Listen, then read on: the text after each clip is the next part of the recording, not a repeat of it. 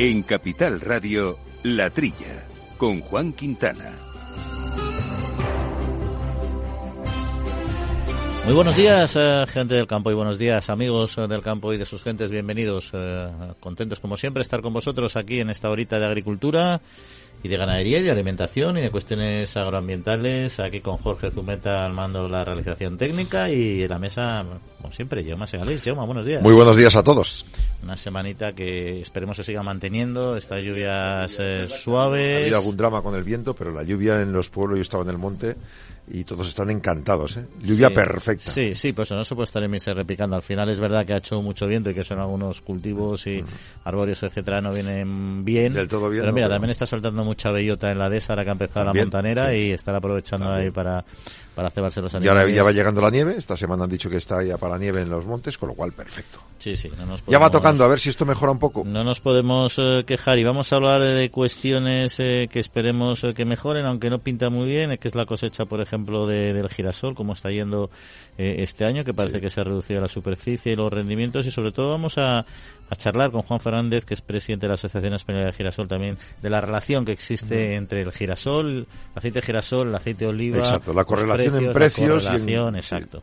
Que uno piensa siempre, oye, pues mira, si se dispara el aceite de oliva, pues entonces el, de girasol estará mucho más barato y tal. Bueno, no, las correlaciones No es tan directo. no son fáciles, no son fáciles, sobre todo porque en oliva somos los primeros productores Digamos que lo que dicen ellos es que no se puede espe- no se puede especular fácilmente con el precio. Y pues ahora voy a voy a reservar girasol y venderlo más caro. Es No, que no hay, es que igual que el oliva es muy nuestro, es muy de nicho a nivel de, de oferta, el girasol, claro, es una, casi una, una commodity, es decir, Claro. se produce a nivel mundial en tantos países como otros, como los como cereales, por ejemplo, Claro. que complica, pero bueno, nos lo va a explicar mucho mejor que nosotros. Y vamos a, a responder a una pregunta con varias respuestas, que es las razones para ser omnívoro. Sí. Y no lo vamos a decir nosotros, nos va a responder Juan Pascual, que es autor precisamente de este libro, Razones para ser omnívoro por tu salud y la del planeta. Exacto. Porque es verdad que ahora con toda esta campaña que hay hace años de... El matiz del planeta es muy interesante. Sí, sí, sí, sí, porque al final uno piensa que eso Los es una de cuestión las vacas, de salud, ¿no? claro. ¿no? Y cómo y cómo afecta afectaría una eh, cultura alimentaria basada básicamente en, en vegetales Claro. al propio planeta, porque habría que sobreexplotar. imagínate, por ejemplo, las algas. Que ahora, ah, las algas están muy bien. Que comieran 8.000 millones de personas algas Sí. cada día. No, y que simplemente si dejas de comer eh, carne hay que empezar a cultivar y dónde Claro, se producen por esos eso. cultivos tienes al final que, que empezar a, a deforestar y ya estamos en el límite de deforestación, ¿no? Bueno, son esos asuntos y otros, por supuesto, que vamos a ir desbrozando como nuestra sección, como siempre, con Pablo Maderuelo, que vamos a, a conocer la bonita iniciativa en nuestra España medio llena en el País Vasco. Pero bueno, vamos a entrar en materia porque sobre todo hay que empezar comentando la actualidad, como siempre. En abril, aguas Novi. El cambio climático lo ha cambiado todo y los riesgos son más y más imprevistos, como las sequías o el pedrisco. Por eso necesitas un buen seguro agrario que garantice tu tranquilidad. Y ahora es el momento de contratar tu seguro de herbáceos. Agroseguro. Trabaja sobre seguro. La Trilla, con Juan Quintana, Capital Radio. Bueno, yo me pues eh, arrancamos, yo creo como ya casi todos los problemas, los programas con tema de, de inflación, de la subida del ¿eh? precio de la Datos. vida.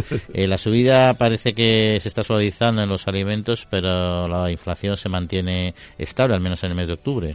Tres y medio, igual que en el de septiembre, la tasa se mantiene estable, se han abaratado los carburantes, ha subido los alimentos un poquito menos y las bebidas no alcohólicas, pero tienen que segu- seguir subiendo porque estaban muy por debajo.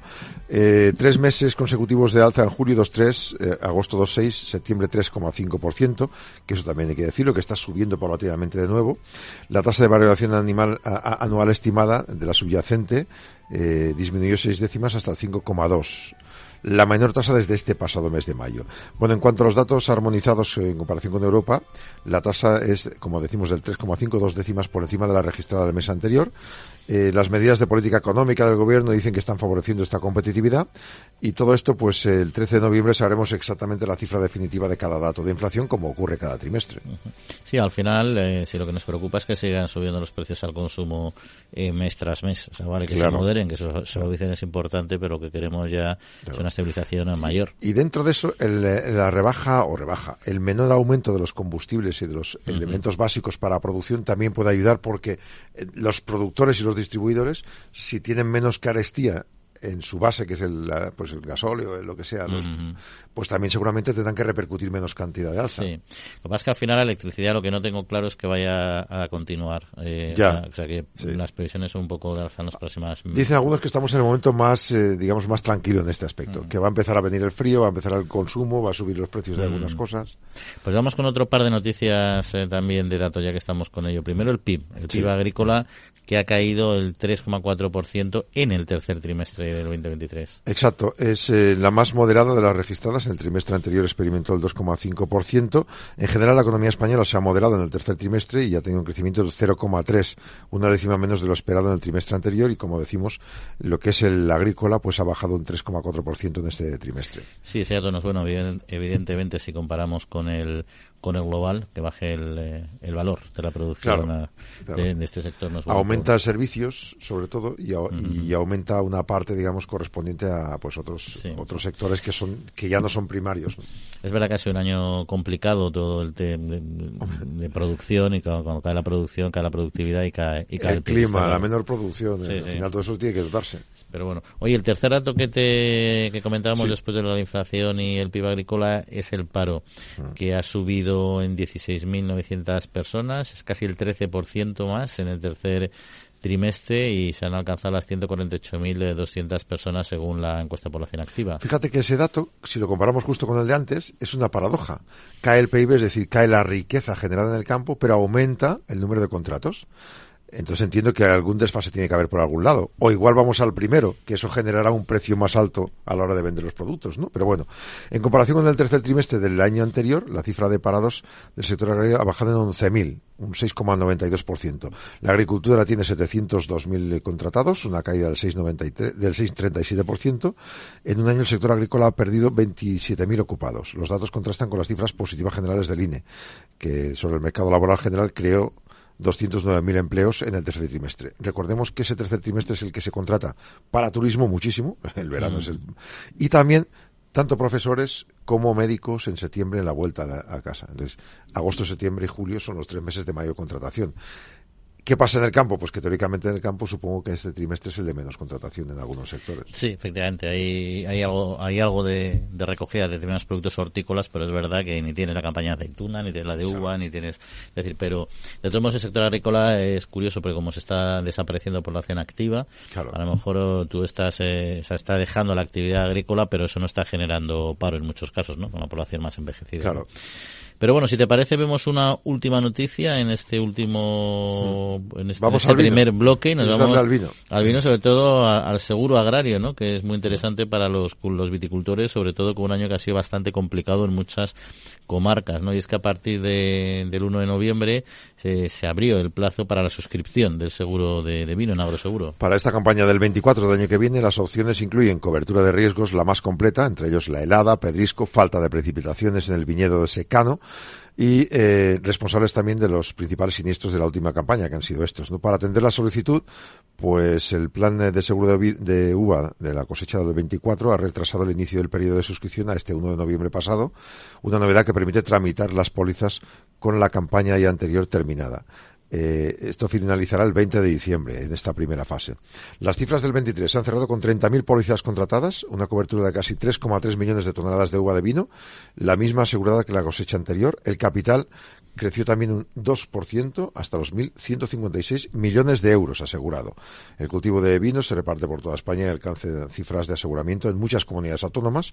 Y la siniestralidad ha sido pues las tormentas de Pedrisco en los meses de mayo y junio, la dana del mes de septiembre y también algunos por helada y sequía y también la marchitez fisiológica, un riesgo poco habitual y se ha manifestado, según Agroseguro, en viñedos de variedad bobal en Castilla-La Mancha y Comunidad Valenciana debido a la inestabilidad atmosférica del mes de junio temperaturas suaves, nubosidad abundante, humedad, y eso ha generado esta, este efecto la marchitez fisiológica. Ahí está, y luego seguro que como siempre en Castilla-La Mancha, que además ha tenido una cosecha muy complicada este año, los datos de contratación, el valor de la contratación de asegurada es muy alta, ¿eh? decías, mencionabas cuatro, casi 450 millones de capital asegurado, que comparamos con La Rioja, a los que no estén muy metidos en el mundo de, la producción y entiendan solo el consumo, pues muchas veces les suena más claro. de La Rioja, de Ribera Duro en Castilla y León, etcétera, pero aquí la realidad es que el volumen de producción en Castilla y León es eh, mucho más elevado, aunque vaya a otro tipo de, nicho de mercado. Y hay 450 frente a los 140 y pico en La Rioja y 143 en Castilla y León. Una diferencia sustancial, es decir, supera incluso la suma de esas grandes zonas productoras de vino de calidad. Bueno, dicen que es el mayor viñedo del mundo, Castilla-La Mancha. Castilla-La Mancha, exacto. Lo que pasa es que es verdad que, bueno, han mejorado muchísimo sus vinos. Ya, yo recuerdo cuando era pequeño el vino de Castilla-La Mancha era súper peleón y ahora tienes eh, bodegas y tipos de vinos. Hay marcas que, han invertido ahí mucho, dinero. Mucho, en enología muchísimo y eso se nota, pero eso no quiere decir que el gran volumen de la producción vaya dirigido a, o a graneles o a vinos de, mayor calidad. Pero bueno, hasta aquí este primer bloque de noticias y ahora hablamos eh, de alimentación, de omnivorismo, veganismo, vegetarianos, en fin, un debate ahí con un libro muy interesante que ahora vamos a contar. Bueno, nos lo va a contar su autor. Agrobank les ofrece este espacio. La Trilla, con Juan Quintana.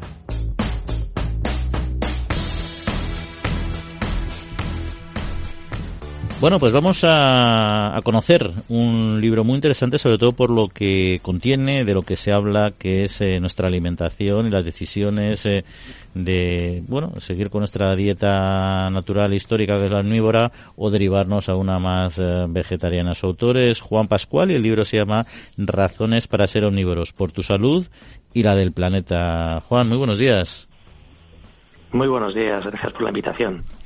Bueno, nada, encantado, sobre todo porque además es un tema que aquí en la tría hemos hablado mucho y nos ha preocupado a veces incluso unas tendencias que a priori nosotros podemos pensar que, que, son opuestas a lo que la historia de, la humanidad y del hombre nos ha ido nos ha ido llevando no pero en concreto eh, es necesario eh, un libro es necesario llegar a explicar y argumentar por qué deberíamos comer eh, como omnívoros que es lo que somos históricamente pues parece que sí, ¿no? Atendiendo a la cantidad de informaciones, de titulares eh, que salen diciendo lo contrario, que la carne produce cáncer, que las vacas están calentando el planeta, que la biodiversidad está amenazada por la ganadería, en fin, ante tantas eh, informaciones, entre comillas, ¿no? que desacreditan, degradan lo que es la, actividad ganadera y los, sus productos, y ciertas decisiones políticas, ¿no? como el Ayuntamiento de Nueva York, que ha prohibido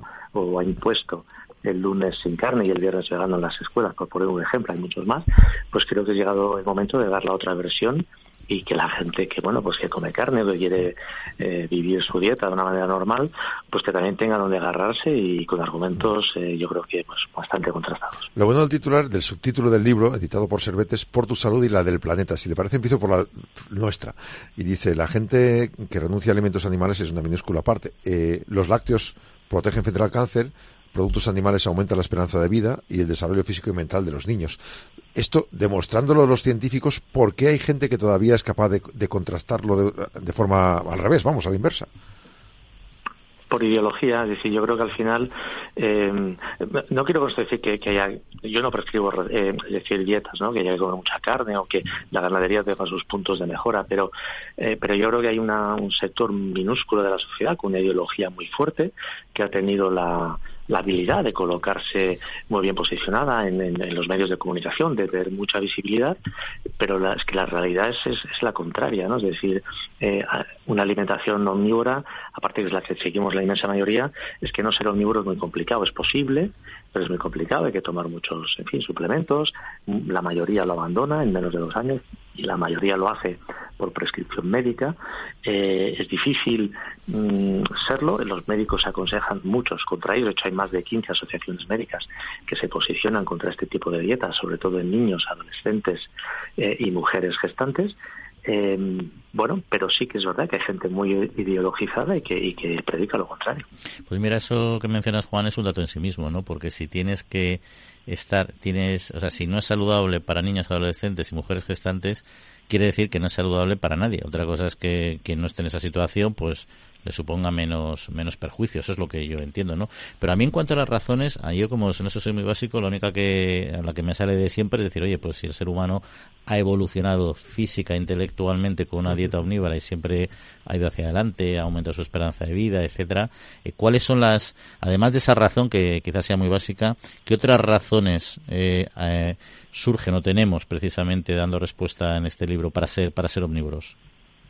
Sí, aparte de, lo, de la salud, ¿no? que acabamos de comentarlo, y de que efectivamente los animales que son vegetarianos, como por ejemplo los gorilas, se pasan 18 horas al día comiendo, nosotros en tres cuartos de hora, una hora más o menos, comemos, por lo tanto podemos dedicar mucho más tiempo a hacer otras actividades, pero también está la vertiente ecológica, ¿no? Es decir, la vertiente ecológica, los animales proporcionan muchas más cosas además de comida.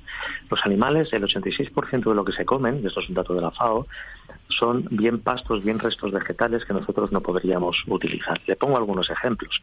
La cerveza, para hacer un litro, eh, cinco litros de cerveza, necesitamos un kilo de cebada. Ese kilo de cebada, donde se hecho las cervezas, es, ya no tiene ningún, servicio, no nos lo podemos comer nosotros. Eh, y en España producimos más o menos como 65.000 camiones al año de ese resto de un cereal ya inútil que deberíamos tirar, echar en un vertedero. Bien, pues eso es alimentación para las vacas. Eh, la industria conservera, eh, que bueno, produce muchas conchas de moluscos.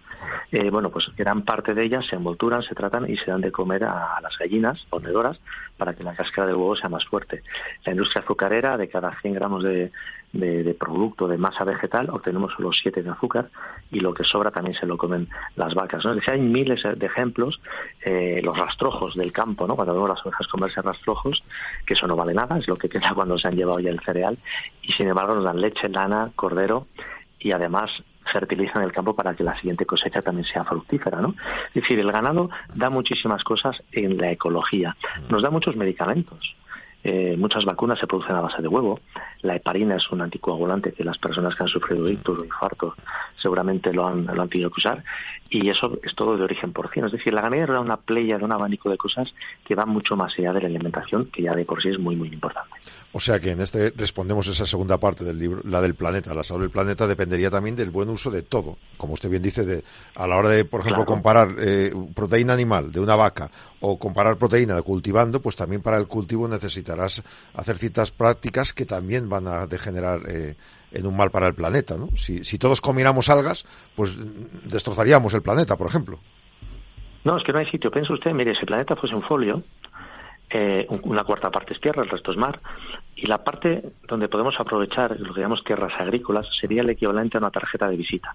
De esa tarjeta de visita, solamente un tercio es tierra cultivable. Los otros dos tercios son tierras como el norte de África, como los monegros, ¿eh? por ir más cerca a la Sierra o a la Rama, zonas donde no se puede cultivar y solamente el ganado puede extraer algo de valor. Si no, si no utilizásemos ganado, todo eso no podríamos aprovecharlo. Entonces, en esa banda estrechita que nos queda, tendríamos que cultivar muchísimo más. ¿Qué haríamos si no comiésemos pescado? ¿De dónde sacaríamos terreno para cultivar y obtener los nutrientes que nos da el pescado? De la tierra. Es decir, es que hay mucha. Si dejásemos de comer animales, más allá de, de, los temas de salud que hemos mencionado, es que sería una catástrofe desde el punto de vista ecológico, desde el punto de vista de la dinámica de, cómo funciona el planeta, la nutrición, los animales y nosotros mismos. Y por eso ser omnívoro es importante, porque no tenemos medicamentos, no tenemos muchísimos otros productos que se obtienen de los animales, desde cosméticos, explosivos, anticongelantes. Piense usted, le voy a dar un detalle, 24 países tienen en su moneda de curso legal, en sus billetes, grasa de origen animal, mm. entre, entre otros la libra esterlina no, y lo que decía es súper real, es que al final si tenemos que entrar en poner en producción, o sea, la capacidad que tenemos ahora de poner tierras en producción, no sé si estaban 5% como mucho era lo máximo que se podía, o, ya menos posiblemente, y evidentemente sustituirla, aunque elimináramos las tierras de pastos, sería imposible cubrir esa alimentación. Y sobre todo con el dato que ha dicho, que un gorila se pasa 18 horas comiendo. Si fuéramos vegetarianos y tuviéramos que estar comiendo en grandes cantidades, eh, sería una, una proporción todavía todavía mayor que una relación meramente lineal, ¿no? O sea que yo creo que yo estoy de 100% de acuerdo que, que este tema es un tema que se ha enfocado se ha enfocado mal y además se ha enfocado desde una perspectiva también incluso ética, ¿no? Porque comentas en tu libro precisamente el concepto de ethical vegans, los veganos éticos, que, que, se dice en inglés, ¿no? Y que está asociado el veganismo a una, a una ética alimentaria, ¿no? Que yo creo que ahí también un poco quizás se han pasado de frenada. O sea, el 0,3% de la población nos enseña éticas al 97%, ¿no? Sí, al 99,7. eh, sí, aquí yo creo que hay una parte, bueno, pues, pues de, de ideología, como decía antes, porque, a ver, quien decide renunciar a los frutos de origen animal lo hacen en general, más allá de temas religiosos, por tres razones. Porque piensan que va a mejorar su salud, porque piensan que va a ser bueno para el planeta, o porque piensan que así no matan y no dañan, no dan malestar a los animales. Las tres premisas son falsas. Es decir, el planeta lo hemos visto, eh, teníamos miles de millones de toneladas de productos vegetales que tendríamos que aprovechar de alguna manera, o, lanzar en vertederos o quemar. Eh, por su salud lo hemos visto, el 84% lo dejan, por temas médicos, eh, 15 asociaciones, más de 15 asociaciones médicas lo desaconsejan, es decir, está claro. Y, pero también desde el punto de vista, puede haber más muerte animal en un plato vegetal que en un plato animal, y me explico.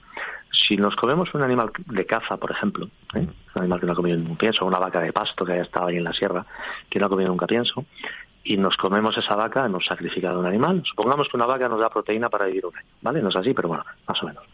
Eh, hemos sacrificado un animal. Si obtengo esa proteína de plantas, tengo que cultivar más o menos media hectárea, mm. pero al cultivar media hectárea tengo que roturar el campo, ahí van a saltar madrigueras de muchos roedores y de reptiles, tengo que usar insecticidas, van a morir muchos insectos. Cuando cosecho muchas rapaces aves en general y alguna rapaz como el aguilucho cenizo, que es un problema en España este tema, cuando pasa la máquina cosechadora destruyen sus nidos.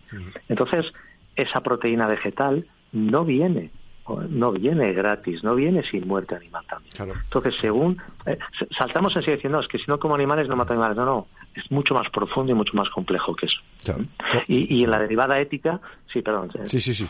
Adelante, adelante. No, en la, deriva, en la derivada ética, eh, bueno, ya aquí ya es un tema más subjetivo, evidentemente, ¿no? Pero yo creo que podemos incluso argumentar eh, que el, bueno, poner a los animales a la misma altura ética que las personas, pues quizás sea algo inético o antiético desde mi punto de vista. Eh, yo no, conozco todo el mundo, pero yendo por los pueblos en donde yo vivo y mucha más gente, la mayoría de la gente que vive pegada al, campo sabe esto. Es decir, que nadie, no, te viene un veggie a, enseñarles. Entonces, entiendo que aquí hay una especie de conversión en mascota de los animales, no sé si es por culpa de Disney o lo que sea, que igual eso ayuda, a que la gente que no conoce el campo, pues efectivamente desconozcan estos aspectos. Libros como este de usted tendrían que ser leídos, por tanto, en zonas urbanas, en zonas donde está esta gente de Nueva York y compañía y que se dieran cuenta de lo que hay. Esa es mi ambición. Eh, en el sector, el, sector así, la parte más ganadera, etcétera, pues el, el texto es conocido, mi ambición es llegar, eh, no sé, a empresas como Google, ¿no? O, como, o gente que esté alejada, porque, porque son realidades, yo creo que son además, la ganadería tiene historias muy hermosas, muy, muy positivas para ser compartidas. Es verdad que la gente del sector, la gente que, que trabaja en esto se tiene que formar, tenemos que tener, saber tener esta conversación sin caer en el, bueno, es que los de ciudad no tienen ni idea, ¿no? Bueno, no tienen ni idea, a lo mejor algunos, pero tienen los votos. Entonces yo creo que lo que tenemos que hacer es es educarles ¿no? Y, mostrarles la realidad que hay detrás de lo que se tienen en el plato, que la mayor parte son historias positivas.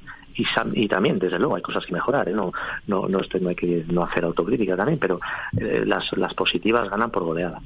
Pues un libro que hay que leer porque uno va a entender mucho mejor eh, lo que es ser omnívoro y lo que implica para las personas y para el planeta. Razones para ser omnívoro por tu salud y la del planeta, de editorial Servet.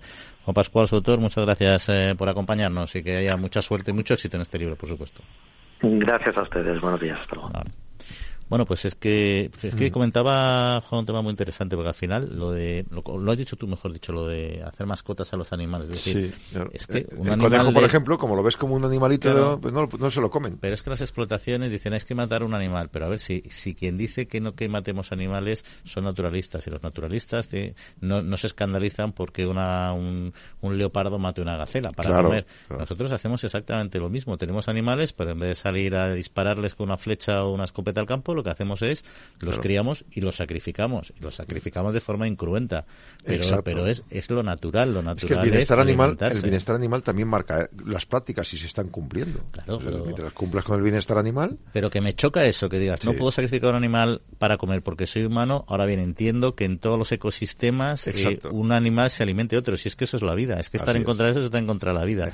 No tiene ni pies ni cabeza para mí. Bueno, es una opinión muy personal. Hay un guiño que lanza él en, el libro que explica que hay algunos famosos que han dejado precisamente de, practicar este veganismo. Bill Clinton, Angelina Jolie. Sí, sí. Eh, Pero bueno, normal. Cuenta, y ellos cuando lo practican lo publican y luego no, no sacan en la misma publicación diciendo, bueno, ahora lo he dejado porque esto realmente es una patochada. No, bueno, que, a ver, o sea, yo no diría tanto como patochada, yo creo que puedes, eh, te, puede gustar por distintos motivos, pero desde luego entendiendo y tomando la decisión, siendo consciente de lo que implica para el planeta, para tu salud, pero estoy convencido que Clinton y Jolie no lo han dejado por, por el planeta, lo han dejado porque le generado una serie de problemas, tenían que estar tomando suplementos, una serie de temas y han dicho, oye, pues vamos a alimentación. Luego entonces, eh, el mensaje ético no tiene que ser tú eres malo por no hacer lo que hago yo, sino que yo pruebo a hacer lo que a mí me gusta y cuando vuelvo a tu, a tu redil, pues tengo que admitirlo. Mm. ¿no? Y lo que es totalmente, eso sería lo suyo. Y lo de siempre, hay que comer de todo, en plato pequeño. no se trata ni de comer solo carne, ni comer solo vegetales. cada uno que haga lo que quiera, pero desde luego la nutrición te habla de una alimentación equilibrada. Bueno, ya comentaremos todo este tema también del, de que tienen que ser respetados como creencias religiosas, que también se ha aprobado en Reino Unido y en Estados Unidos, ¿no? Que eso ya son llevarlo todavía más al extremo. Es una vuelta más de tornillo, ¿verdad? Eso como no, todavía no, no lo hilvano bien en mi cabeza, no me atrevo ni a, ni a comentar nada. En fin, seguimos. Agrobank les ha ofrecido este espacio.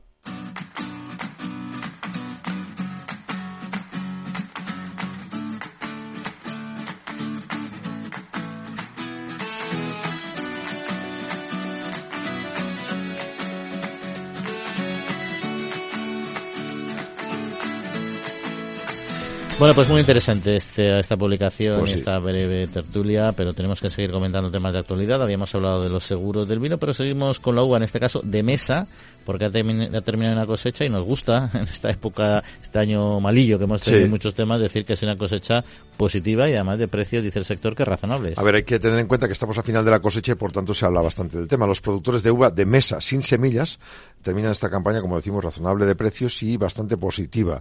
Lo explican los exportadores de frutas de, de Murcia.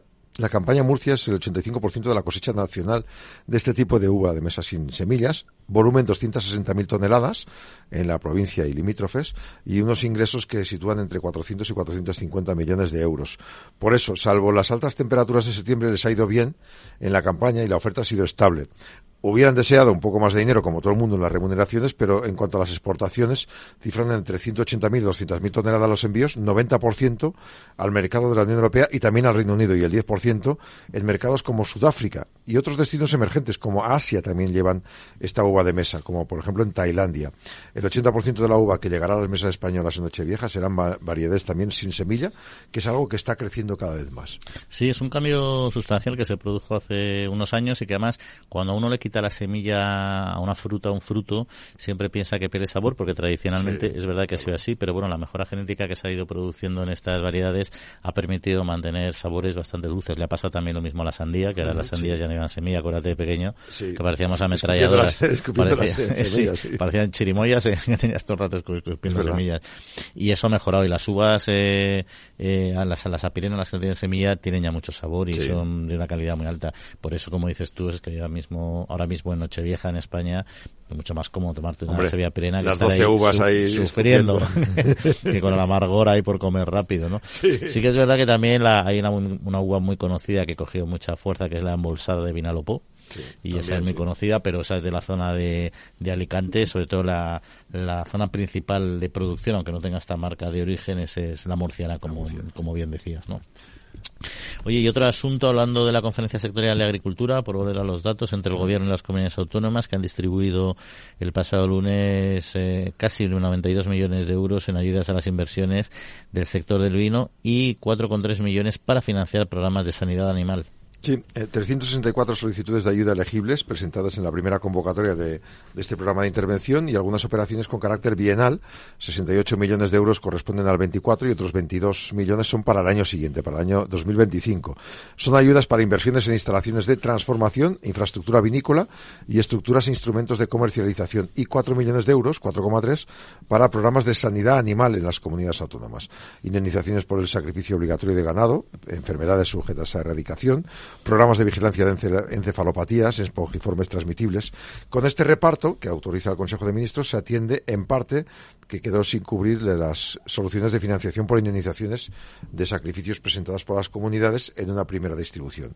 El paquete de transferencias que han autorizado esta semana incluye lo que corresponde a comprar vacunas contra la enfermedad de la lengua azul del primer año en una nueva onda epiozónica. Y la distribución de estos fondos es el segundo pago y descuenta el dinero percibido por las comunidades en el primero.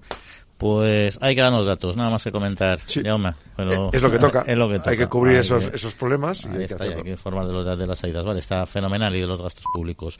Eh, última pregunta vinculado al tema del vino. Del vino. Hoy si vamos con mucho vino, sí. Sí, sí, vamos, vamos y venimos. Mira, el enoturismo eh, está creciendo, está Sí. creciendo y además deja rentas en las eh, zonas eh, enológicas y vitivinícolas bastante altas. ¿no? Una media que supera los 200, casi los Sí. 202 euros por persona y día, al menos según los datos del informe del Observatorio Turístico de las rutas del vino en España. Efectivamente, abarcan el periodo comparado entre el 22 y el 23. Eh, según han informado en ese comunicado de prensa, la recuperación económica se ha producido en tiempo récord y es un aumento en cifras en cuanto al gasto de destino. Un mayor conocimiento de la marca Rutas del Vino. El estudio constata que ha aumentado el tiempo del ondoturista. Han subido a 2,85 días de, de medio, eh, estando en una zona no turística.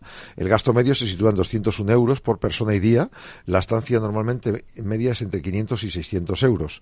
En relación a estos datos se pone el foco en que el enoturista está más tiempo en el destino y consume más.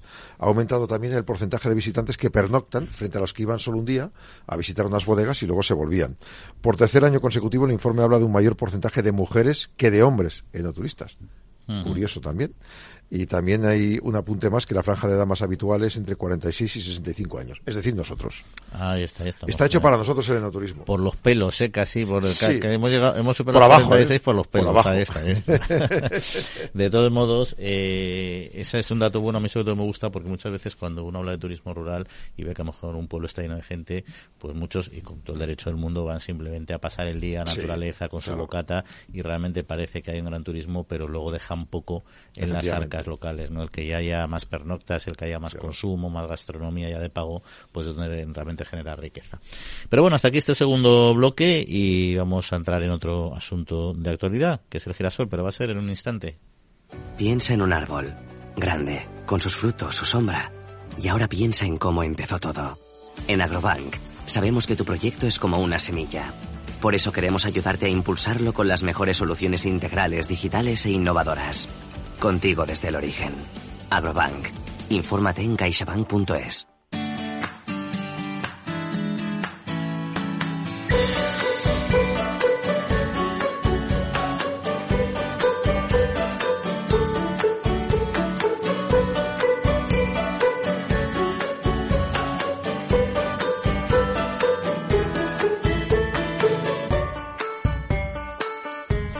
Bueno, pues lo dicho, eh, las previsiones eran optimistas. La Asociación Española del Girasol ha informado que aún así la cosecha no será buena tras actualizar datos de superficie sembrada y los rendimientos, que salvo excepciones, pues tampoco son, o eso parece lo que se esperaban después de las lluvias de junio. De ello vamos a hablar con Juan Fernández, que es presidente de la Asociación Española de Girasol. Juan, muy buenos días.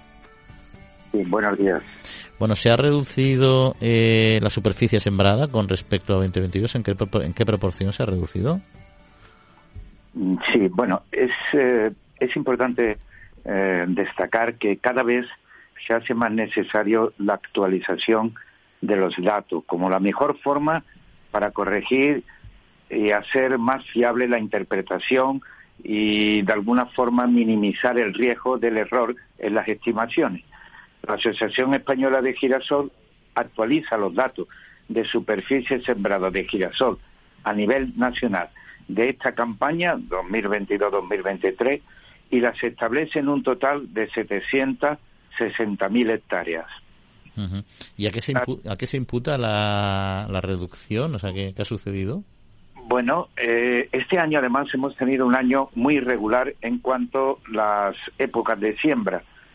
Eh, hemos tenido falta de humedad suficiente para la siembra, las lluvias han llegado tarde, entonces ha habido distintas fechas de siembra del girasol, con lo cual eso ha, hecho que algunas se hayan perdido, otras se hayan tenido que resembrar, pero para centrarnos un poco en cuanto a la superficie, actualmente eh, las áreas de siembra de girasol que más destacan por porcentaje de siembra a nivel nacional son Castilla-León, Andalucía y Castilla-La Mancha. Y representan respectivamente el 48% en cuanto a Castilla-León, el 26% Andalucía y el 20% del 100% del área sembrada. De esto hay que, hay que destacar también que Castilla y León es la mayor superficie de siembra en los últimos años, relegando a Andalucía a la segunda área por importancia de superficie. Esto es importante remarcarlo porque el resto de las eh, comunidades o áreas de siembra que representa pues el Valle del Ebro, Cataluña, Navarra, eh, Extremadura, pues eso representa un 6% del total de la superficie sembrada. Eh, esa evolución, ¿por qué, ¿por qué, se produce esos cambios? ¿Por más, más terreno, menos terreno, más productores, menos productores? ¿Qué es lo que hace que, que fluya de fluctúe de esa manera? Bueno, hay eh, muchos factores que influyen, pero así, para destacar lo más importante, en Andalucía se ha incrementado bastante la siembra del olivar y sobre todo del extensivo. También se ha incrementado la superficie de siembra de almendro en áreas de secano, es decir, en tierras de labor que no son el regadío. También se, hay algo también de pistacho. Todo esto ha hecho que se reduzca la superficie. Y por otro lado, eh, el rendimiento eh, es un factor muy importante. Castilla y León ha aumentado su rendimiento, tiene incluso en los cambios climáticos una mayor defensa por la pluviometría eh, y las escasez de lluvia, como en Andalucía, también han reducido mucho el área de siembra del girasol. Ahora mismo estamos hablando en Andalucía de unas 200, 200 200.000 hectáreas, podemos hablar. Y eso está representando el 26%, cuando hace cinco o seis años estábamos siendo la primera eh, superficie de siembra en Andalucía. Y ahora mismo está relegada al segundo, eh, al, al segundo nivel de producción a nivel nacional. y, Juan, la, la, productividad, los rendimientos que medios que se están obteniendo a nivel general, ya sin entrar en detalles, eh, ¿cómo se prevé que, sean este año? Bien, verás, eh, hemos hablado de la superficie. Yo haría un breve resumen sobre la cosecha y hablaremos de producciones. Prácticamente el 90% del girasol ya ha sido cosechado en España podemos estimar que un 75% del girasol sembrado en Castilla y León ha sido ya cosechado. Y en parte es debido a que las últimas lluvias han retrasado su recogida. Si no, el porcentaje de girasol cosechado en Castilla y León sería mayor. Los rendimientos, salvo excepciones, no es lo que se esperaba después de las lluvias de junio. Pero hablando de producción, eh, respecto a las producciones, los datos que aportamos son estimaciones por áreas de siembra y el total lo hacemos con mayor o menor fiabilidad dependiendo de las fechas de cosecha, de cosecha y áreas de siembra. Por ejemplo, en Andalucía podemos hablar de una producción media en toda Andalucía de 800 kilos por hectárea. en el caso de Castilla-La Mancha es una producción media más baja, estamos hablando sobre 600 kilos por hectárea, son estimaciones de la Asociación Española de Girasol, y en Castilla y León la producción media nosotros la establecemos en 1.100 kilos por hectárea. Ahora, ¿qué ocurre con esto? Que si con estas correcciones hechas no solamente para Andalucía, Extremadura, Castilla y León y Castilla-La Mancha, sino globalmente, nosotros establecemos ahora que nuestras estimaciones pueden estar en la cosecha alrededor de 690.000 toneladas.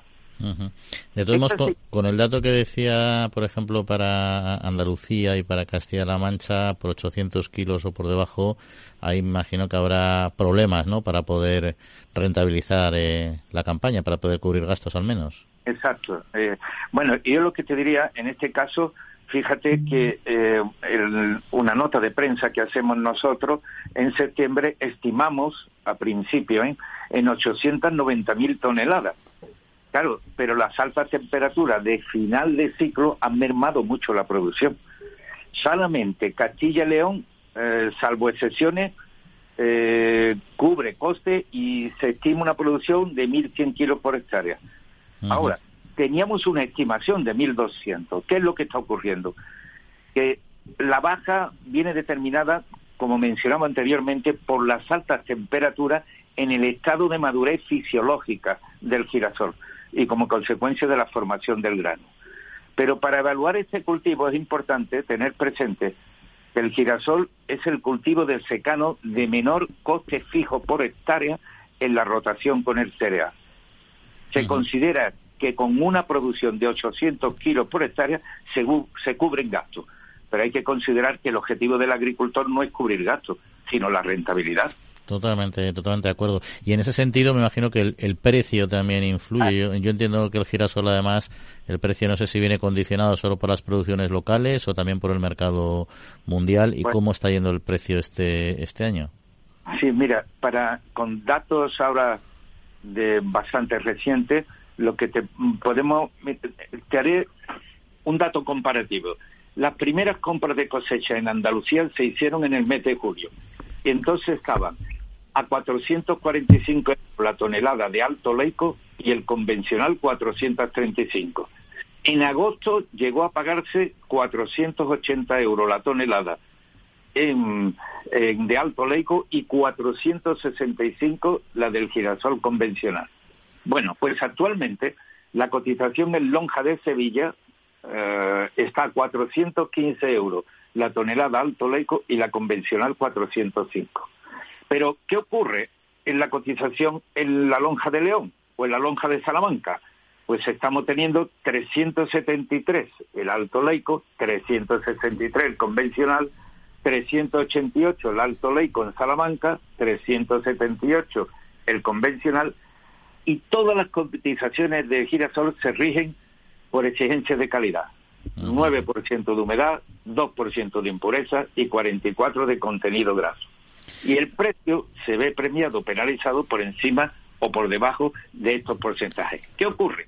Que se habló en la pandemia de una tonelada de girasol de 800 euros, incluso se llegó a cotizar a 1.000 euros la tonelada de girasol en el año en pandemia. Después, con la guerra de Ucrania, estamos hablando de 620, 640 kilos la tonelada. Y actualmente tenemos estos precios. Claro, la diferencia de cotizaciones que se establece en las lonjas depende si el pago es el agricultor o pago a salida de almacén. Pero la pregunta es, ¿qué está influyendo en la bajada de precios? Son varios factores que influyen en el precio de la tonelada de girasol. La cosecha obtenida, el rendimiento, las condiciones climáticas durante el desarrollo del cultivo, la pluviometría, la escasez de lluvia, todo esto. Pero, pero la mayor disponibilidad de girasol y colza a nivel mundial, junto a la desalinización económica, nos hace prever que no hay peligro de suministro, por lo que, como es de suponer, esta situación influye en los precios. Pues ha quedado, la verdad es que muy muy claro porque había, teníamos ahí una serie de dudas también sobre la fijación de precios que es interesante conocer, sobre todo en un producto como como el girasol, que siempre hablamos más del aceite de oliva siempre porque tenemos el dominio del mercado, pero en este siempre nos quedan algunos algunos espacios por, por aclarar. Así que muchas gracias a Juan Fernández. Sí, sí, Me gustaría me gustaría hacerte un comentario que puede ser ilustrativo, sobre todo para los agricultores o para las personas implicadas en este sector productivo. Dejar claro que el aceite de girasol para nada está influenciado por el precio del aceite de oliva. El aceite de girasol está sometido a precios internacionales, en donde los países productores como Rusia, Ucrania, Argentina, Rumanía, Francia, Bulgaria, España, establecen el precio dependiendo de los años de producción y su disponibilidad. Claro. En el caso del aceite de oliva, España es el primer productor a nivel mundial. Sí, pues es muy, muy buena aclaración, porque al final la verdad es que sí que queda siempre latente la opinión de que en función de cómo evolucione el mercado del aceite de oliva, entonces el girasol responde, sustituye o, actúa en consecuencia, ¿no? Bueno, pues muchas muchas gracias por, pues, por todas estas aclaraciones, Juan Fernández, presidente de la Asociación Española de Girasol. Un saludo de esta otra ocasión. Gracias a vosotros. Bueno, adiós.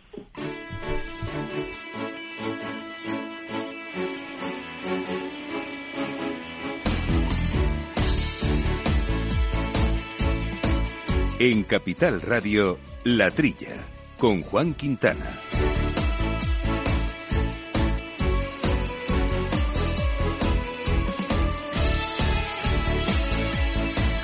Bueno, entramos en la España medio llena, como tanto nos gusta, pero antes, si te aparece, Yauma, vamos a, comentar un asunto que me gusta poco porque vamos arrastrándolo ya no sé cuántos años y aquí los eh, estadounidenses han sido muy astutos. la decisión definitiva de la Organización Mundial del Comercio, de la OMC, en la disputa entre la Unión Europea y Estados Unidos por los aranceles estadounidenses a las aceitunas negras españolas se va a retrasar al primer trimestre del 2024, según se anunció el panel de expertos encargado de, pues del caso. Teóricamente era esta semana la decisión, era 90 días después de la reapertura del caso, era lo que tocaba, pero acordaron el 28 de julio reabrir el caso a petición de la Unión Europea para determinar si Estados Unidos ha cumplido su sentencia previa contra los aranceles. Bueno, pues habían dictado a favor de España la Organización Mundial de del Consumo en el año 19 ya, en el año 21 otra vez, señalaban que los aranceles estadounidenses no eran compatibles con las normativas internacionales, pues ahora la Unión Europea sigue considerando que Estados Unidos no está cumpliendo el dictamen, pero lo está alargando. Patada y a correr.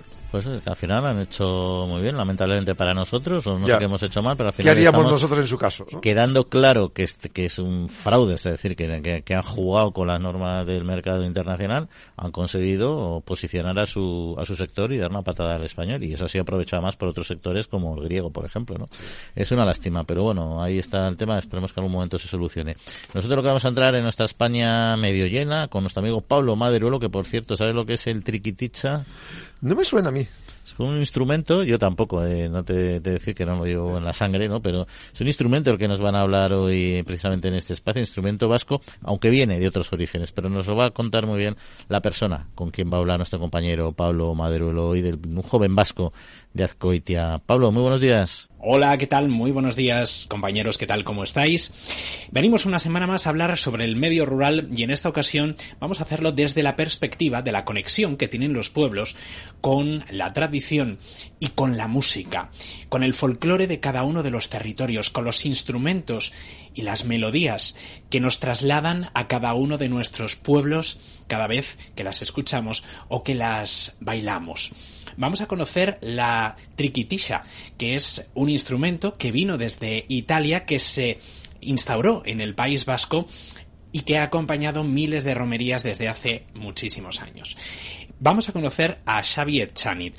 Él vive en Azcoitia, en el corazón de Guipúzcoa y del País Vasco. Lleva tocando la triquitisha desde que es un niño. Nos va a contar su historia y además vamos a hacer junto a él un recorrido por este instrumento, por la melodía y por lo que esto significa para el pueblo vasco.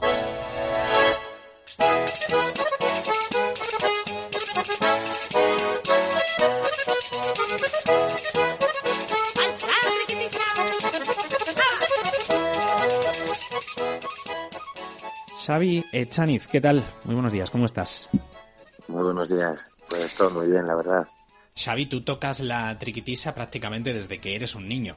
Con la triquitisa mi primer recuerdo seguramente venga de mi casa, porque bueno, tengo un hermano mayor que bueno, cuando yo era niño él ya tocaba la triquitisa. Por una prima mía empecé a aprender la triquitisa. Yo en realidad no quería eh, aprender la triquetilla, sino eh, quería aprender la guitarra. Pero bueno, como en casa ya teníamos el instrumento, pues por mi hermano, pues, pues por mis, padres se decidieron llevar, llevarme a, aprender la triquetilla y eso sería pues a los 8 o 9 años. Y bueno, fue aquí en mi pueblo, en Azcoitla, con Arancha Música empezamos. Y bueno, empezamos a aprender la triquetilla sin solfeo. Todo era pues con una con un método de números y tal y era todo pues eh, de oídas. Yo copiaba lo que el profesor tocaba. Igual grabábamos eh, esa parte que aprendí ese día en un casete y mm, digamos que mi método de aprendizaje fue ese de copiando y oyendo pues lo que podía. Mientras hacías todo eso, mientras participabas, mientras ibas recorriendo eh, tu tierra para, para llevar música, con ella también has ido perfeccionando, has ido aprendiendo, has ido empezando también a componer tu propia música, ¿no? Sí, bueno, al final eh, normalmente cuando eh, eres un chaval con 14, 15 años que te presentas a un campeonato, pues vas con lo que te enseña tu profesor, ¿no? El repertorio que te enseña, que normalmente suelen ser canciones eh, técnicamente difíciles, bueno, ya hay como un repertorio diferente, a, digamos que a la, como diferente al cancionero popular, ¿no? Eh, pero bueno, conforme pasan los años, pues tú también vas creando un poco tu estilo. Eh, y bueno, yo, por ejemplo, eh, cuando ya he, participado en campeonatos de, adultos, ya era como una un reto para mí ir con canciones que había compuesto yo. Entonces era como un reto que me puse a mí mismo para, para pues eso, para, no sé, para satisfacer ese, ese, bueno, esas ganas que tenía yo, ¿no?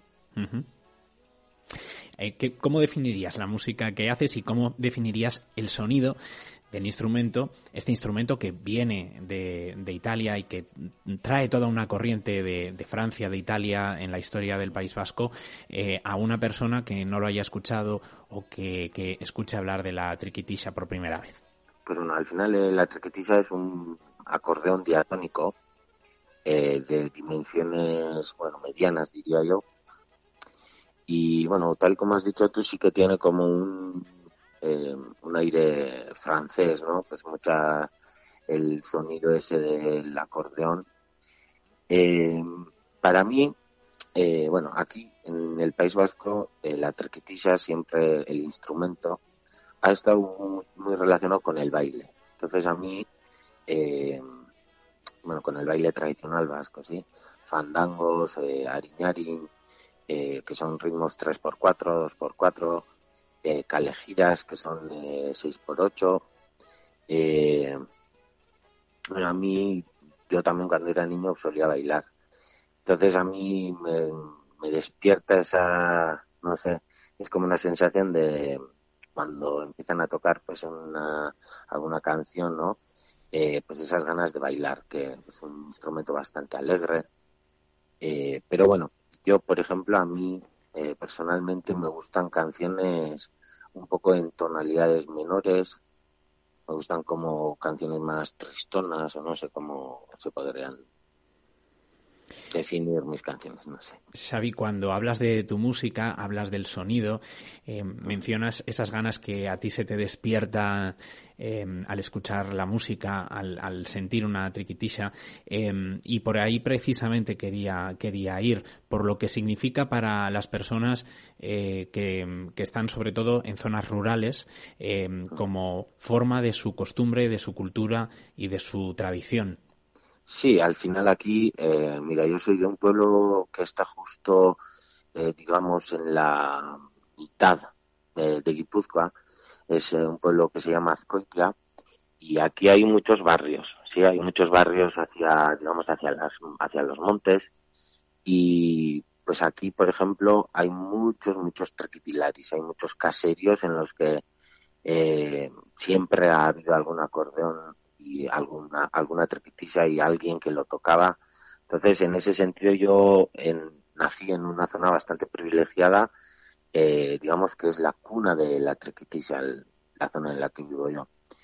Es verdad que eh, hoy en día, ¿no? Ha habido, bueno, hoy en día o en los últimos años, ha habido como una decadencia de, pues igual era un instrumento que, aunque tocase la gente bueno, de cualquier edad, eh, los que bailaban, los que lo disfrutaban, vamos a decir, eran ya personas mayores, sí, pues porque en su época eh, en esta zona no había otra cosa, había la triquiticia y era lo que ellos habían aprendido, escuchado, pero hoy, eh, hoy en día ya en los últimos 5 o 10 años parece que otra vez empiezan los jóvenes un poco a bailar en romerías, a disfrutar un poco ya eh, relacionándolo con el baile, eh, a disfrutándolo cada vez más. ¿Crees entonces que hay una nueva oleada y que hay un futuro eh, asegurado, quizá pues con algún cambio, ¿no? pero, pero, pero sí mirando al futuro. Sí, a ver, yo siempre he pensado que, la, a ver, al final la traquetisa ha tenido muchos cambios siempre ha habido una, un, tipo de trequetiza que es la tradicional, que es la tradicional, eh, bueno, la que yo le llamo tradicional sería la que se escucha en romerías. La que vas a bailar y se escuchan pues eh, esas, esos tipos de canciones que te he dicho antes, con algunos eh, agarrados o algunos pasodobles y tal. Y ya desde los años 80, 90, viene también un poco la, la, fusión con otro tipo de música, ¿no? La trequetilla, pues, eh, eh, pues Tapia, eh, Joshua Tapia ya empezó pues eh, con otro tipo de trequetilla, pues modernizándolo un poco, eh, que vamos a decir de qué pajunquera también. Luego también hubo una época de un poco de trequetilla con pop, que eran pues esa Light Maider, y actualmente también, es decir, siempre ha habido algún algún grupo con trequitisa en el, en el panorama musical vasco, diría yo. Y, por ejemplo, en 2015-2016 hubo también eh, un exitazo con UNZA, que es un grupo que también tiene una trequi, que es Yoshina Arakistan. Eh, ahora están unas... Eh, unas chicas que se llaman Neomac también en el panorama actual, que igual ya lo relacionan con un poco más de música electrónica y tal. Entonces, eh, eh, la trequitilla tradicional diría que está en auge porque en las romerías hay gente joven bailando. Y hay gente joven que va todos los domingos a, a que es un, es un barrio que está en la zona de Haya Orio todos los domingos de 6 a 9 suele haber eh, romería. Bueno, en la época de suele empezar por octubre, termina hacia mayo, por ahí. Pues todos los domingos hay un montón de jóvenes que van a bailar con la trequitilla tradicional, ¿eh? Y luego por pues por otras vías pues siempre hay algún algún bueno, algún nuevo tema musical relacionado con la trequitilla que igual ya no es tan tradicional, sino que igual son más melódicas, con letras. Y así. así que yo creo que, que el futuro sí que está garantizado. Si no es por una parte, por otra. Siempre tiene mucha presencia la trequitilla en las escuelas de música del País Vasco. Entonces sí, yo creo que el futuro sí que está garantizado pues hasta Azcoitia, que nos hemos ido, un municipio de 11.000 habitantes en Guipúzcoa, Xavi Echariz. Muchísimas gracias por habernos contado tu historia. Vale, muchas gracias a vosotros.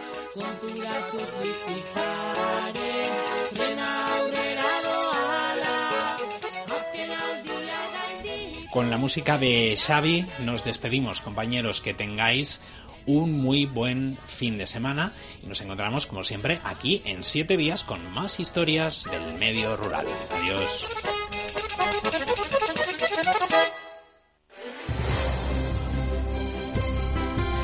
Bueno, se nos acaba el tiempo, Jaume, y vamos a acabar con un momento, momento dulce. Al menos eso parece que la pastelería lo está viviendo así, no solo por los ingredientes, sino porque resulta que los jóvenes se están aficionando gracias a las redes. Y yo siempre había pensado que los jóvenes cada vez huían más del dulce con ese modelo, esa forma de ver la vida saludable, pues etcétera. igual la proporción es menor, el, tamaño es menor, comen menos, pero les gusta hacerlo. Y en Instagram y TikTok están repletos de vídeos sobre cómo hacer tartas, bizcochos, otros dulces distintos, formas distintas. Se ha debatido en unas jornadas de Asempas, la patronal de, de pastelería Madrid afirman que estamos en valores prepandemia, se han recuperado ventas, aunque han aumentado los costes de producción. Eh, hay aspectos positivos. No hay paro en este sector. Internet provoca que se cree un nicho de mercado para pasteleros. Abre más posibilidades de venta, de distribución por Internet. Y están todos muy felices, la verdad. Dicen que esto ha llegado para quedarse y que los jóvenes van a tirar del carro. Antes eran las recetas de la abuela y ahora es el joven el que enseña a la abuela. Sí, es que es curioso. A mí la verdad es que me ha sorprendido. No contaba yo con este cambio de, en el modelo alimentario. Es verdad que también todos los programas de alimentación y tal, todos esos programas de cocina y tal, hacen mucho porque ahí se hace también bastante repostería y todo eso engancha. Y las redes sociales pues son canales que han superado las limitaciones que siempre tenemos a comer. Que siempre digo, el dulce es bueno tomarlo, el azúcar es bueno tomarlo, con moderación. Con moderación todo. tampoco puedes dejar de probarlo, o sea, no, no tomas no te envenenas. Oye, dosifícalo y disfrútalo. Que todo con moderación es bueno. Hasta incluso el sexo, dicen.